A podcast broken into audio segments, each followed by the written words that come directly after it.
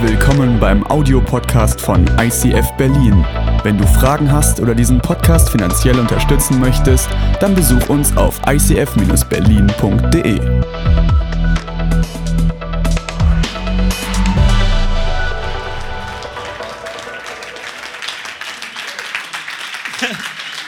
Wow.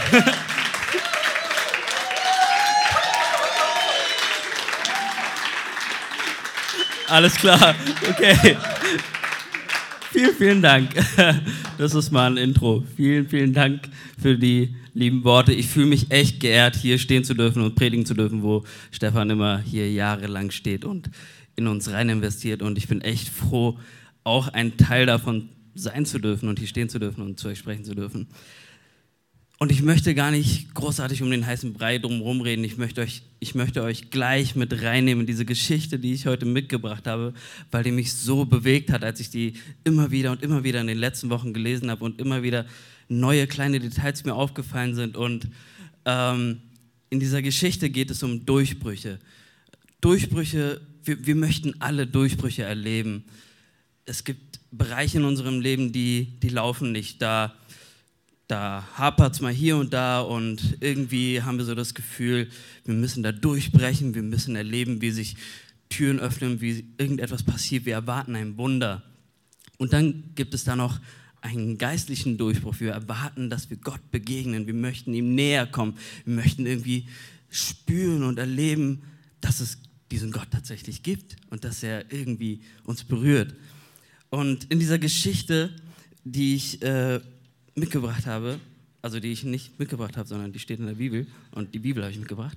Äh, da steht eine Geschichte über einen Mann, der genau das erlebt hat, wie er ein Wunder erlebt hat, um dann einen geistlichen Durchbruch zu erleben.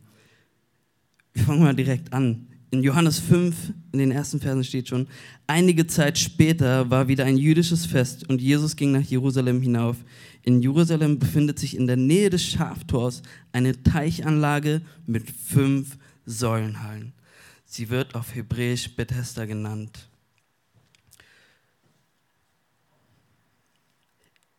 In diesen Hallen lagen überall kranke Menschen.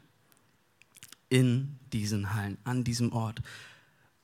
Und diese kranken Menschen, die waren blind, gelähmt und hatten andere Verkrüppelungen. Also sie hatten körperliche Krankheiten, das, aber die Menschen waren am Leiden. Das heißt, das macht auch was mit, ihrem, mit ihrer Seele, mit ihrem Sein. Ähm, das macht sie bitter, das macht sie zynisch, das macht sie auch negativ. Die sind völlig am Ende. Die sind, sie liegen da in diesen Hallen. Und unter ihnen war ein Mann, der seit 38 Jahren krank war. Könnt ihr euch das vorstellen, wie das ist, wenn man 38 Jahre leidet und irgendwie darauf wartet, dass man durchbricht, dass man einen Durchbruch erlebt? Kennt ihr das? Also, einige von uns sind vielleicht darauf, sind vielleicht am Warten, dass sich ihre Beziehungen bessern, dass vielleicht ähm, ja, sich ihre Kinder bessern oder dass ihre oder was auch immer. Also es gibt so die unterschiedlichsten Bereiche, wo wir sagen, da brauchen wir einen Durchbruch. Und ich weiß nicht, was bei euch ansteht, aber Könnt ihr euch das vorstellen? 38 Jahre? Also ich bin ja schon am Jammern, wenn ich, wenn ich nur ein, zwei Wochen erkältet bin und da völlig am Ende bin. Äh, also die Männer verstehen das, ne? Das, die Frauen können das einfach nicht nachvollziehen, ich weiß auch nicht warum. Aber wenn, wenn man krank ist, dann, dann, leidet man, das ist echt schlimm. Und das kann man fast schon vergleichen mit 80, 38 Jahren. Und wisst ihr, es geht so genial weiter, diese Geschichte. Jesus sah ihn dort liegen und es war ihm klar, dass es schon lange leidend war. Es war ihm klar, der hat es ihm angesehen. Ich meine, stellt euch das mal vor, dass wenn ihr krank seid, dass man euch gleich ansieht, alter Schwede, die geht's ganz schön scheiße. Und so war es bei diesem Mann. Jesus sieht ihn und es war ihm klar, der leidet schon sehr lange. Wisst ihr, bevor ich weiterlese, versuche ich mich nur mal in diese Lage hineinzuversetzen. Ich laufe in eine Halle rein, ein Haufen kranker Menschen. Jetzt mal angenommen, ich hätte die Gabe des Heilens, ja? Wenn dort so viele kranke Menschen liegen, ich glaube, ich würde sehen, erstmal, wer liegt da so überhaupt? Der eine, der hat Schnupfen, äh, der andere hat ein, hat ein gebrochenes Bein und äh, dem anderen fehlt sonst irgendwas. Und dann ist da dieser Mann mit den 38-jährigen, mit dieser 38-jährigen Krankheitsgeschichte. Ich würde wahrscheinlich zuerst zu dem mit dem Schnupfen gehen und da erstmal gucken, so bin ich heute ready to go. Aber Jesus ist so genial. Er geht direkt auf diesen hoffnungslosen Fall zu, wo wir sagen würden, 38 Jahre leidet der schon. Ich meine, den kann man doch sowieso nicht mehr helfen. Das ist doch, also ehrlich gesagt, so würden wir reagieren. So gehen wir doch schon mit uns selbst um, sobald wir irgendwie einen Zustand in unserem Leben haben, der nicht in Ordnung ist. Und dann würden wir direkt sagen, ey, nach einem Jahr hat sich nichts gebessert, es wird sich doch sowieso nie ändern. Das ist doch unsere Einstellung. Und dann geht es ja auch noch um eine andere Person. Da würden wir sowieso nicht auf die Idee kommen, dass dieser Person noch geholfen werden kann. Und Jesus ist so genial, er geht direkt auf ihn zu und fragt ihn etwas. Und diese Frage ist auch nochmal in sich so genial. Er fragt ihn, willst du gesund werden? Er fragt ihn, willst du gesund werden? Er bringt es mit dieser Frage auf den Punkt. Was willst du eigentlich? Warum liegst du seit 38 Jahren in diesen Hallen rum? Warum wartest du hier eigentlich? Was willst du? Willst du gesund werden? Und diese Frage erinnert mich auch an das, was ähm, jetzt vielleicht kann das Stefan auch bestätigen oder auch viele andere Pastoren erleben oder auch viele, die so ein bisschen regelmäßiger in der Kirche sind, erleben, dass Leute immer wieder in die Kirche kommen mit so einem vielleicht auch anf anfänglich mit so einer Erwartungshaltung, dass sich mal was ändert. Dann kommen sie und sitzen dann da in diesen Hallen und hören dann was Schönes und dann kommt Montag. Und irgendwie ändert sich dann nichts. Und dann fragt man sich, was willst du eigentlich? Willst du gesund werden? Das ist die Frage, die ich mir stellen muss, wenn ich Sonntag für Sonntag hierher komme und erwarte etwas Schönes zu hören. Äh, dann steht Stefan hier und erzählt was Schönes, aber dann muss ich mich ja fragen, möchte ich auch gesund werden? So ein anderes Beispiel dafür wäre, ich glaube, das, das, kann, das, das versteht jeder, Fitnessstudio. Jeder von euch war schon mal in einem Fitnessstudio, oder? Oder, oder kennt das zumindest. Er kennt jemanden, der äh, 15 äh, Euro monatlich bezahlt und nicht hingeht. Also das kennt ihr. Genau. Ähm, es gibt so Leute, wenn ihr morgens trainieren geht, mittags trainieren geht oder abends trainieren geht oder mitten in der Nacht, wenn ihr so verrückt seid, auch trainieren geht. Es gibt immer diesen einen Typen im Fitnessstudio, den würde ich als Fitnessfritz beschreiben. Ja, der liegt einfach nur da, der, der, der, der glaubt nicht an Cardio, der denkt sich, Ausdauer brauche ich nicht, muss ich, ich muss mich gar nicht erst aufwärmen, Laufband, Fahrrad, lass mich äh, in Ruhe damit. Denen ist auch nichts für mich. Äh, und naja, eigentlich so ein bisschen hier und da zwei Kilo Hanteln durch die Gegend tragen ist ganz nett. Den Rest mache ich nicht. Und es gibt immer diesen einen, egal wo und wann ihr trainieren geht, ihr kennt diesen, diesen, diesen, diesen Fitnessfritz. Und der ist immer da, aber irgendwie verändert sich nichts. Und da fragt man sich, was machst du hier eigentlich? Warum trainierst du? Was ist dein Ziel? Was wünschst du dir von Herzen? Willst du gesund werden? Und es geht weiter mit so einer Antwort von diesem kranken Mann. Der Kranke antwortete, Herr, ich habe niemand, der mir hilft, in den Teich zu kommen, wenn das Wasser sich bewegt. Und wenn ich es allein versuche, steigt ein anderer vor mir hinein. Alles, was ich höre, ist mi, mi, mi, mi, mi. Also der Typ wird eine gefragt, willst du gesund werden? Eine ganz klare Antwort, ja oder nein. Willst du gesund werden? Ja. Willst du gesund werden? Nein. Also nein wäre doof, aber er antwortet nicht. Er sagt einfach nur, was, was alles so drumherum passiert und dass er erwartet und das ist alles schrecklich und die Welt ist ja doof und alle sind gegen ihn und äh, das ist ja alles äh, scheiße. Und wisst ihr, ich sehe mich manchmal auch in dieser Position, dass äh, jeder von euch, der eine Freundin oder eine Verlobte oder eine Frau hat, der kennt das vielleicht, dass man eine Frage gestellt, äh, gestellt bekommt und dann kommt immer so der innere Prediger raus, so schön drumherum erzählen und drumherum reden, weil man weiß, die Frage ist so ein bisschen unangenehm. Da kommt jetzt was auf mich zu, da muss ich ja vielleicht tatsächlich irgendwas machen für. Das kostet mich eventuell was. Dann redet man so drumherum. Also jeder von euch, der, die, ja, hier, wenn ihr meine Verlobte kennt, die ist ja ganz süß.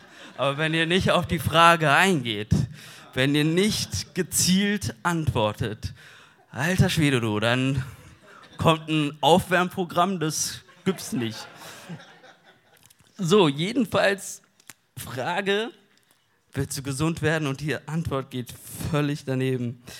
Und wisst ihr, das Interessante ist, der Mann sagt ja, Herr, ich habe niemand, der mir hilft, in den Teich zu kommen, wenn das Wasser sich bewegt. Wenn das Wasser sich bewegt, worauf wartet er eigentlich, das Wasser bewegt? Das, das muss ich euch, glaube ich, nochmal erklären. Wenn ihr eure Bibel dabei habt oder der Bibel-App mitliest, dann seht ihr, dass da so ein komisches Kästchen ist und das kann man dann aufklappen. Und da steht dann so ein Bibelfest, das nicht, äh, was, was es dann in eurer Übersetzung nicht geschafft hat. Aber dort steht so eine geniale Erklärung zu dem, was dieses Wasser bewegt, was das bedeutet. Ähm, dort steht nämlich, äh, sie alle warteten darauf, dass das Wasser in Bewegung geriet. Denn von Zeit zu Zeit stieg ein Engel des Herrn in den Teich hinunter und brachte das Wasser in Bewegung.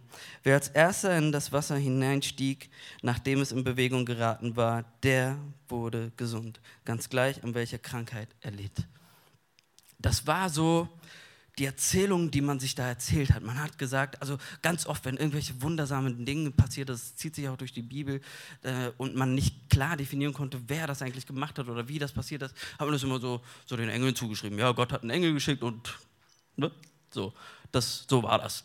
Und das hat man sich so erzählt. Und das, dieser, dieser Vers, ich bin so froh, dass der irgendwie da noch auftaucht und wenn es nur eine Randnotiz ist, der sagt so viel über diesen Mann aus, der dort in diesen Hallen lag, seit 38 Jahren. Das war nicht irgendein so Hampelmann, der einfach nur irgendwie da lag in, und sich dachte, das äh, ist der the place to be oder so, sondern der hatte einen ganz tiefen Glauben daran, dass Gott dort wirken könnte. Der hatte einen ganz tiefen Glauben daran, dass Gott ihn dort berühren wird. Der hat einen ganz tiefen Glauben daran, dass Gott ihn dort heilen wird. Er hat dort auf seinen Durchbruch gewartet und war ganz fest davon überzeugt, dass Gott dort wirkt. Das heißt, es war so ein Typ, der hat sich damit beschäftigt, auf welche Arten und Weisen Gott denn wirken könnte. Der hat sich damit beschäftigt, das Gesetz vielleicht zu studieren, um herauszufinden, wie komme ich aus dieser Misere raus, wie,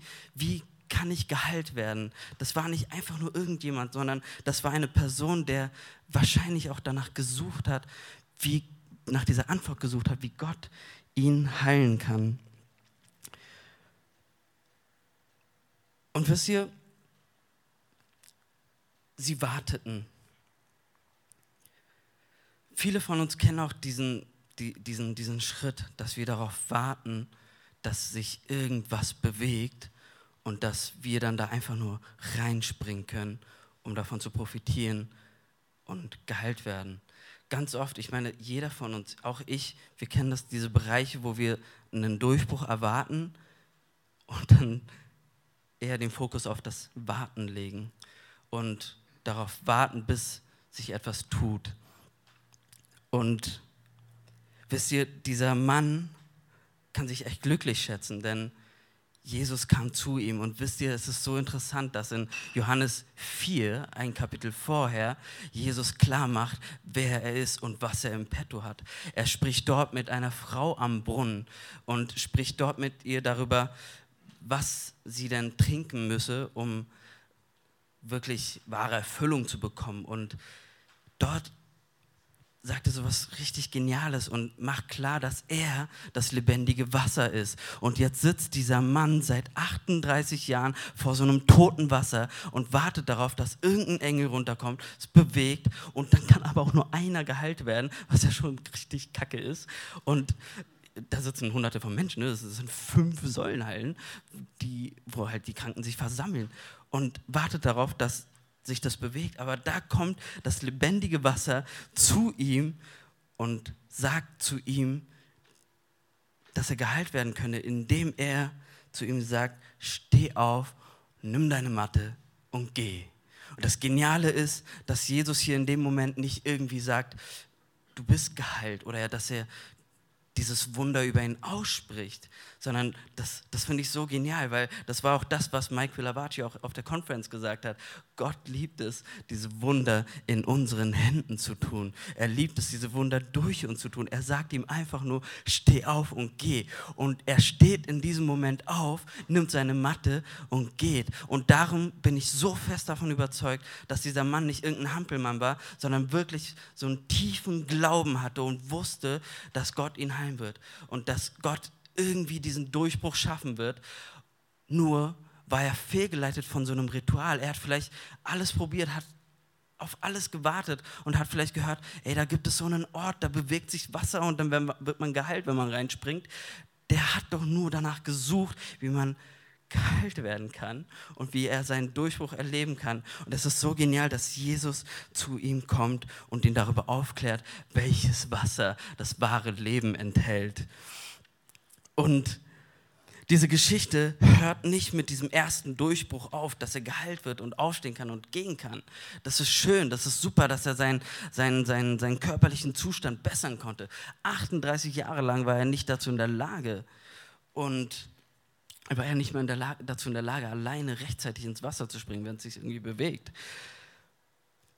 Und so geht also dieser Mann mit seinem ersten Durchbruch, mit seinem ersten körperlichen Durchbruch, steht auf, nimmt die Matte und hat keinen Plan, wer Jesus ist, läuft los und es war Sabbat.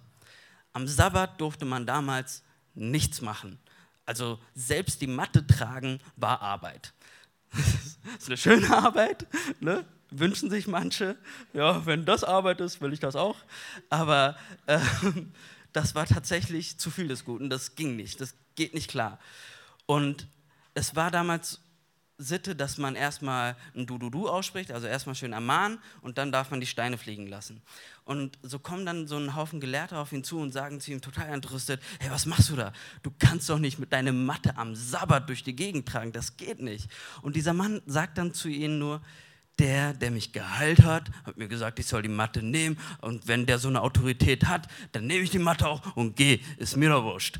Und das ist so genial, das sagt so viel über den Glauben dieses Mannes aus. Der hatte keinen Plan, wie Jesus ist, weil die haben ihn gefragt, ja, wer hat dir denn erlaubt, diese Matte durch die Gegend zu tragen? Und er konnte es ihnen einfach nicht sagen, weil er kein vernünftiges Gespräch mit Jesus geführt hat.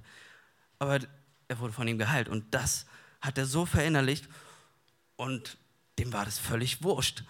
Und das Geniale ist, dass er jetzt auf dem Weg war, seinen größten und seinen wichtigsten Durchbruch zu erleben. Denn hier geht erst die Geschichte richtig los. Er war auf dem Weg zum Tempel. Er war nicht auf dem Weg, irgendwie nach Hause zu gehen, um zu feiern, hey, 38 Jahre Leiden sind vorbei, sondern er war auf dem Weg zum Tempel. Denn wir sehen das in Johannes 5, 14 bis 15. Später traf Jesus den Mann im Tempel wieder. Und das ist so genial, das sagt so viel über Jesus aus.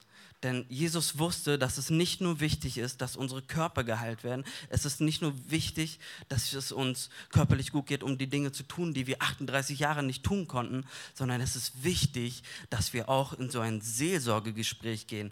Dieser Mann hat gerade einen riesen Durchbruch erfahren und wir haben immer so ein komisches Bild von Seelsorge. Wir denken, da gehen nur die Fälle hin, die irgendwie gar nichts auf die Reihe kriegen. Aber nein, dieser Mann hat gerade so einen riesen Durchbruch erlebt und Jesus sucht ihn auf, um noch einmal über seine Seele mit ihm zu sprechen. Und er sagt zu ihm, du bist jetzt gesund, sündige nicht mehr, damit dir nicht noch etwas Schlimmeres geschieht, als was du bis jetzt durchgemacht hast. Und das ist so genial. Ich bin ganz fest davon überzeugt, dass dieser Mann zum Tempel gegangen ist, um Gott dafür zu preisen, was er in seinem Leben getan hat. Dieser Mann war ein gottesfürchtiger Mensch, der wusste wahrscheinlich, was ein alter Prophet damals schon gesagt hat in Jesaja 38, 20 Der Herr hat mir geholfen, darum wollen wir singen und spielen, solange wir leben im Haus des Herrn. Dieser Mann hat verstanden, was es bedeutet, einen richtigen geistlichen Durchbruch zu erleben. Er hat verstanden, dass er Gott dafür preisen muss. Also er, wir, wir schreiben das so mit Singen, wir rufen ihm zu, was wir von ihm denken und danken ihm dafür. Und das beschreiben wir als Preisen. Und dieser Mann hat es getan. Er ist zum Tempel gegangen, um Gott dafür zu loben, zu preisen, dass er sein 38-jähriges Laster endlich loslassen konnte, dass er, was auch immer ihn 38 Jahre lang beschäftigt hat, loslassen konnte. Und fängt an, Gott zu preisen. Und in diesem Moment kommt Jesus zu ihm und macht ihm klar, dass er frei ist von seiner Sünde und dass er nicht mehr sündigen soll. Diesen Durchbruch hat er erst dann erfahren, als er angefangen hat, Gott dafür im Tempel zu loben und zu preisen. Und wisst ihr was? Wenn wir anfangen, Gott zu preisen und zu loben, ist das auch ein Ausdruck von einem Kampf. Es ist ein Ausdruck von einem geistlichen Kampf, den wir führen. Wenn wir anfangen, Gott zu loben, setzen wir Dinge in Gang, die wir gar nicht fassen können, die wir gar nicht sehen können. Bevor wir einen geistlichen Durchbruch erleben, sehen wir vielleicht ein Wunder, wie wir geheilt werden, aber das ist nicht das, wo wir stehen bleiben sollen, sondern wir sollen weitergehen und Gott dafür loben und preisen. Und selbst wenn du keinen körperlichen Durchbruch erlebt hast, möchte ich dich dazu ermutigen, Gott zu loben und zu preisen. Denn wenn du anfängst, Gott zu loben und zu preisen, wirst du einen Kampf gewinnen. Ich möchte mit euch einen Vers lesen aus Richter 1, Vers 1 bis 2. Nach dem Tod Josuas befragten die Israeliten den Herrn und sprachen, wer soll unter uns zuerst hinaufziehen, Krieg zu führen gegen die Kanaaniter? Der Herr sprach, Juda soll hinaufziehen. Siehe, ich habe das Land in seine Hand gegeben. Und wisst ihr, was Juda bedeutet? Juda steht für Lobpreis. Wenn wir anfangen, Gott zu preisen und wenn wir anfangen, Gott dafür zu loben, was er in unserem Leben getan hat und wenn wir anfangen, Gott dafür zu loben, was er noch in unserem Leben tun wird, werden wir sehen, wie wir die Siege einfahren. Dann werden wir sehen, wie Gott die Siege für uns eingefahren hat. Denn er hat den Sieg geschenkt. Und diesen Sieg, den wir so greifen können für uns, den hat Jesus am Kreuz schon gewonnen und dafür können wir ihn preisen. Dafür können wir ihn preisen. Und wisst ihr was? Paulus und Silas haben diesen Kampfpart im Preisen sehr stark verinnerlicht. Sie haben verstanden, was es bedeutet, Gott zu preisen und dass es dann Ketten sprengen kann. Im wahrsten Sinne des Wortes haben sie erlebt, wie es Ketten sprengen kann. Denn in Apostelgeschichte 16 steht, Sie waren zu diesem Zeitpunkt im Gefängnis. Sie wurden vorher ausgepeitscht, sie waren körperlich am Ende, sie hatten im Prinzip nichts zu preisen, sie, die hatten nichts zu feiern. Und gegen Mitternacht beteten Paulus und Silas, sie priesen Gott mit Lobliedern und die Mitgefangenen hörten ihnen zu. Plötzlich bebte die Erde so heftig, dass das Gebäude bis in seinen Grundmauern erschüttert wurde. Im selben Augenblick sprangen sämtliche Türen auf Ketten aller Gefangener fielen zu Boden. Wenn wir anfangen, Gott zu loben, wenn wir anfangen, ihn zu preisen, dann sehen wir, wie die Ketten gesprengt werden. Dann erleben wir, wie wir freigesetzt werden. Wenn wir anfangen, ihn zu preisen und ihm die Ehre zu geben, dann erleben wir, wie wir ihm immer näher kommen und wie wir diesen Kampf mit ihm gewinnen können. Und ich möchte euch ermutigen, einfach mit aufzustehen und einfach mit rauszugehen preisen und mitzusingen, dass Jesus einfach wunderbar ist. Und deswegen singen wir auch Halleluja, was so viel heißt wie Lob Gott. Wir möchten ihn dafür preisen, was er in unserem Leben tut.